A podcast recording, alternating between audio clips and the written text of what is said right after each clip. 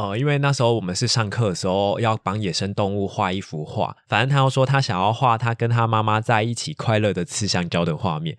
画完之后，我说为什么你想要画这幅画？他说因为妈妈被抓走了，觉得人类很自私，为什么常常可以进来我们的家里面，然后说带走谁就带走谁。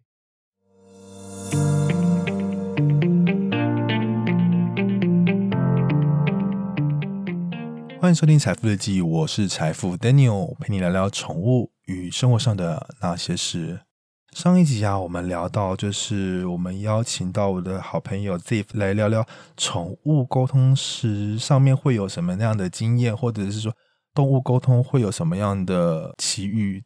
这一次啊，我跟他了解到后面死亡这件事情，宠物沟通上面死亡是对主人比较心碎的事情。会比较难过的状况，这种宠物死亡啊，Ziff 上面都会感受到。Ziff 是有感受到什么样的奇怪的状况吗？我们欢迎 Ziff。Hello，大家好，然哦，我又来了。Ziff，我们聊到最后是讲到宠物死亡的部分，你会看到它的画面、它的环境会有不同的状况。你可以再跟我们讲说。他的会遇到什么样的情形？因为这种每次的状况都是会不一样吗？还是你有什么遇到特殊的状况这样子？基本上我遇到的动物，他们都已经是离世过后一阵子了。那那种立即死亡跟做当下的判断的，我觉得我的经验是比较少。嗯，对，那对，诚如上一集说的，朋友可能就会有一些看到比较多可怕的经历这样。这种如果离世的话，它会跟我们现在呃，就是我们看到小狗啊、小猫的状况、眼神都会一样吗？还是会有不同的，会比较哀怨，或者是有什么样的不同感受？基本上感受性上面的话，我觉得呃，我们只能从感觉上面去感受，因为例如呃，是不是有僵硬，或者是不是有呃，他已经眼睛有合上这些画面。对，那不然其实我们一开始沟通上的时候，动物不会知道他已经过世了。哦，所以它你看到它的画面，它也是跟一般的小猫小狗是一样的。对，那我们所以我们在做动物沟通的离世这一块，我们都会跟饲主说，你的动物过世十四天之后，你再来找我做沟通。为什么？差别在哪里？差别在让动物去知道说，它已经不在这个世界上了。其实你看的，就是它的形态是一样的，只是说它宠物在讲跟你对话的过程中，你是不能感感受到它是离开的，或者说它还在还在这个世上的这样子吗？对，那呃，我们当下做那个现况判断，还是可以判断它是生是死的原因，是因为它一定会有一些我们感受到的感受，或者外伤吗？对，或者呃，看到外伤，可能有人会看到它被车撞了，嗯，然后就横躺在马路中间的。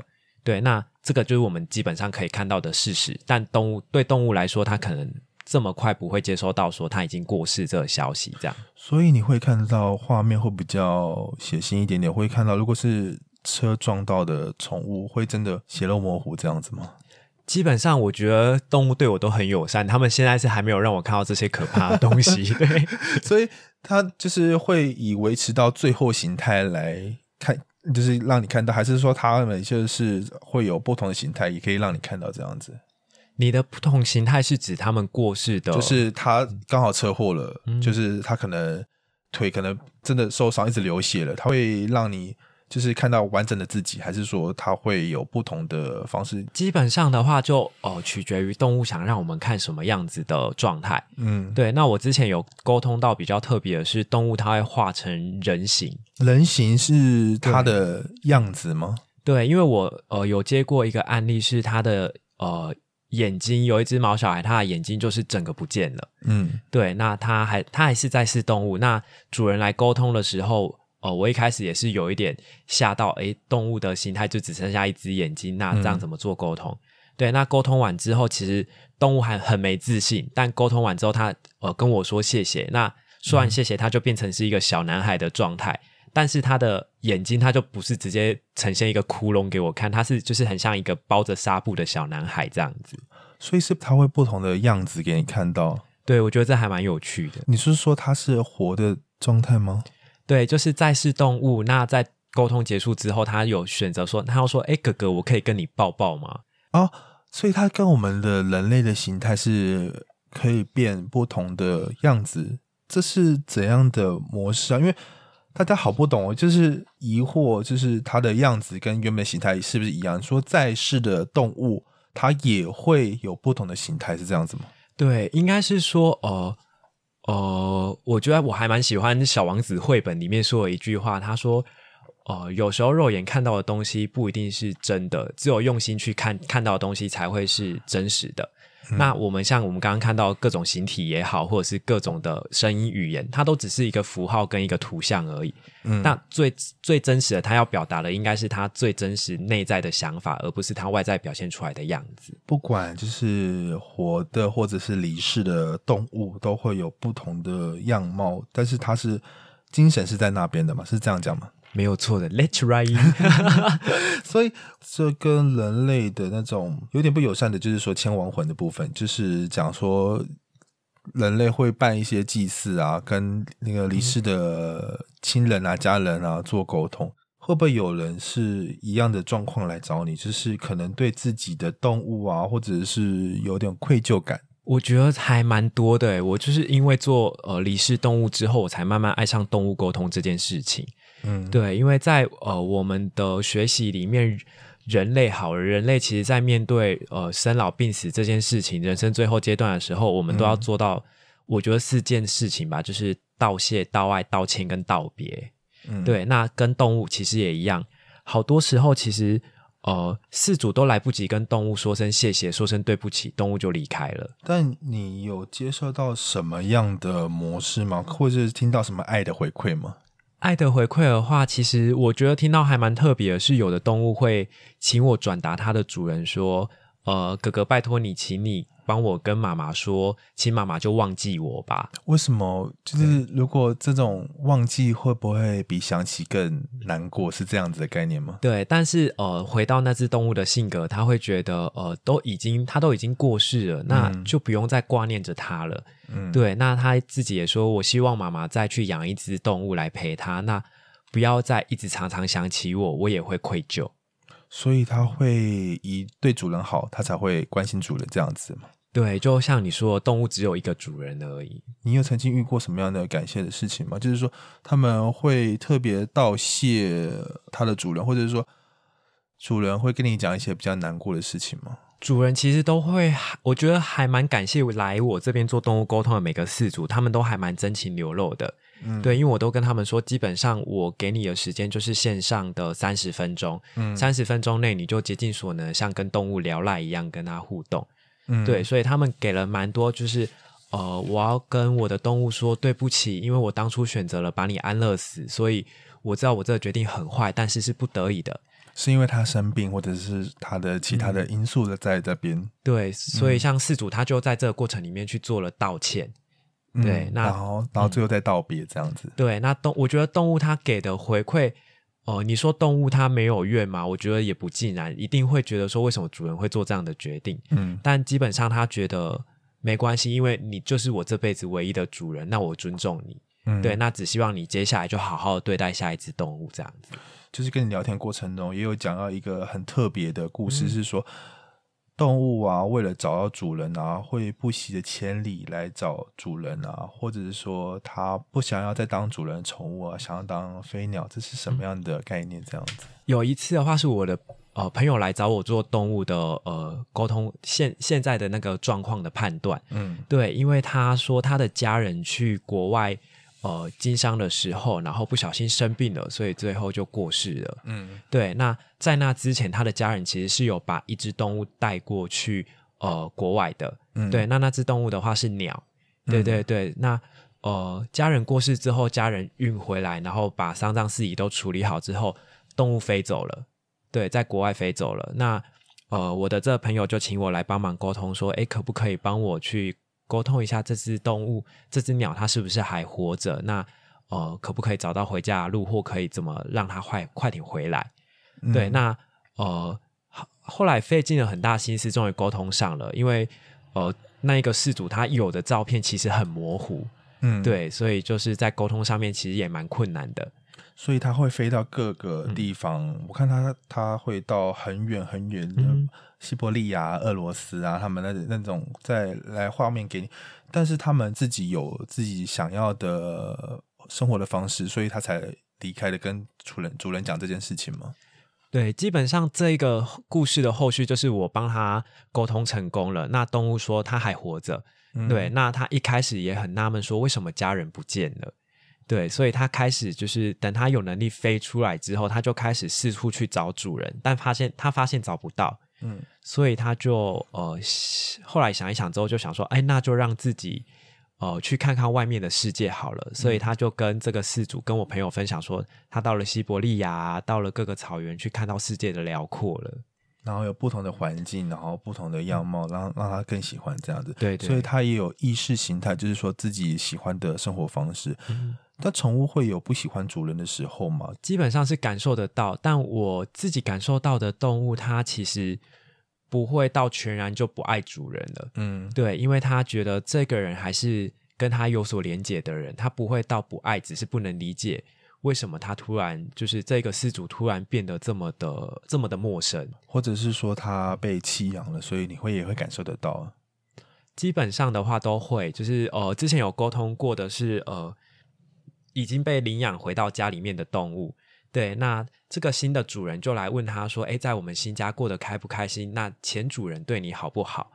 对，那这时候动物就会有一些情绪出来说：“当然不好啊！为什么要再提到那一个人？他把我丢掉？”哎，然后是说他会跟你讲说前主人的状况，对对，然后会跟你讲说新的主人他是喜不喜欢的这样子，也不会到做对比，但就是会简单的说。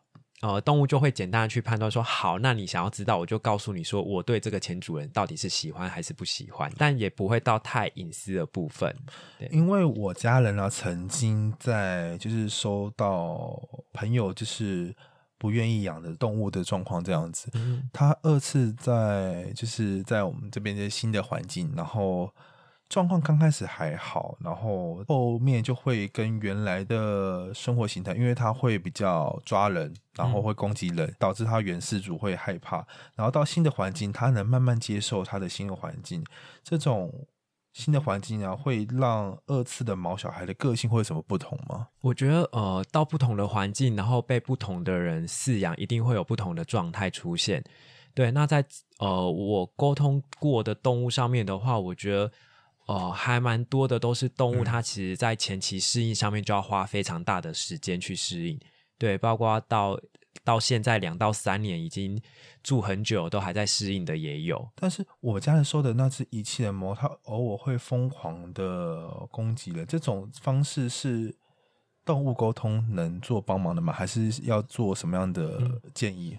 基本上动物沟通能做的就是我我们可以帮忙沟通，对，那就是我我去帮你跟你家的动物讲这件事情，但是要不要买单就是他的事，就是动物的事情了。这种东西是要建议做什么？是做矫正吗？基本上的话，我们动物沟通师在这循环里面的话，我们做翻译。那如果呃我们传达以后，动物它的行为不能调整，或者是呃还是觉得怪的话，我们第一个是找兽医。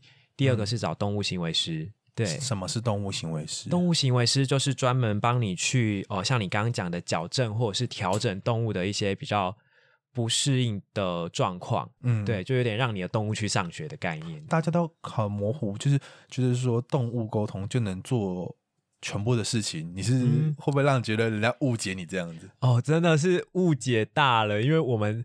哦，真的只做翻译而已，那最多就是做疗愈，就是帮忙安抚动物，或者是让它情绪舒缓。对，那如果真的要到完成的完全的行为矫正，包括到我们人类，可能你要咬指甲，你要戒掉，这都是要很漫长的时间。对，这种东西在动物身上就会有需要有特定的。呃，动物行为师，那这的话，他会从呃比较心理学的层面去训练动物，对对。所以动物沟通是跟人家聊、跟动物聊天的方式来这样子嘛？但这种这种教动物沟通，我是看了一本叫做《怎么教宠物沟通》了，是每个人都可以做得到的吗？这个其实在我之前去学的时候，我们的老师就跟我说过，这是人类与生俱来的能力。嗯，对，每个人其实一开始都会跟动物沟通。对，不然你看那个精灵宝可梦，好，小智为什么可以跟皮卡丘沟通？那是那是玩乐的，我不相信应该这样子。没有了，现实会不会会不会觉得说每个人都能沟通上？我是觉得很好奇这件事情。你当初做这件事情的时候，不会觉得很很纳闷吗？一定很纳闷啊！包括我在上课到结训的那一个当下，我都问我们老师说，我真的有沟通上吗？还是是我自己在胡胡思乱想？但我觉得我们老师给我一个很重要的概念，就是他说，呃，回到刚刚前面讲的，就是呃，所有的形体，我们肉眼看到的东西不一定是真实的，只有真正呃走入内心去交流过的东西才是真的。对，每个人都做得到，只是我们太常被语言符号、图像给取代了，所以忘记怎么跟动物聊天了。你当初是怎样训练到这个你自己能跟动物沟通这件事吗？基本上其实一天就可以学会，一天也太短了吧？怎么那么怎么那么厉害？是有特殊的才华才，或者说有什么人家人家收金啊，或者说就是那种甜蜜是需要这样子吗？还是说每个人都会，只要静下心来就会？是有什么方式？只要静下心来就会了，因为我们在过程里面也没有什么仪式。我们当初呃花比较多时间在做就是冥想跟静心。对，那所谓的冥想的话，就是老师就播一段很舒压的音乐。然后开始会引导你有一些想象，比如说你现在呃看到了，假设你长出了一条尾巴，那是什么形状？是什么样的体体态之类的？那透过这个联想，慢慢去打开你的联想力，跟放下你对所有的不信任跟怀疑之后，它接下来就会实际的去跟动物做连接跟互动。嗯，对。那在互动的过程里面，一定是假设我问了第一个问题之后，我们脑袋一定会有好多声音，好多声音。那就把你当下直觉的声音记录下来就好了。那如果什么时候你觉得该停，就是你觉得哎，我这样是对的吗？就代表你已经开始不专心，你已经有一些你自己主观的意见进来了。你是说怀疑自己的这个声音这样子？对对对，或是你觉得你已经开始刻意的在主导的时候，这就。代表说不是真实的了。这种宠物沟通啊，就是你学了之后有什么样的不同的感觉吗？就跟朋友讲讲述这件事情，你会觉得哇，这件事情大家大家就觉得很酷。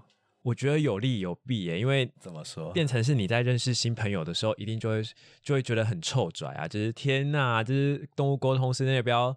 帮我家狗或猫沟通一下，这样我就成功认识到一个帅哥或正妹了。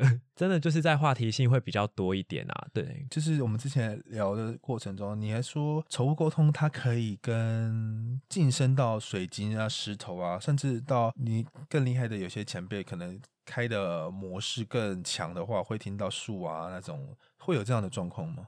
哦，因为我们的动物沟通养成，我前端讲说是透过冥想，然后去跟整个。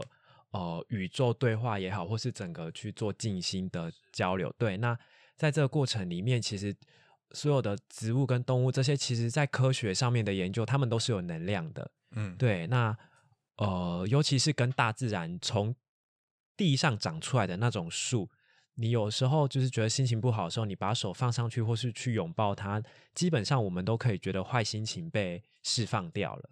对，是因为树它本身的能量就把你把它带到那一个土里面，然后做一个循环之类的。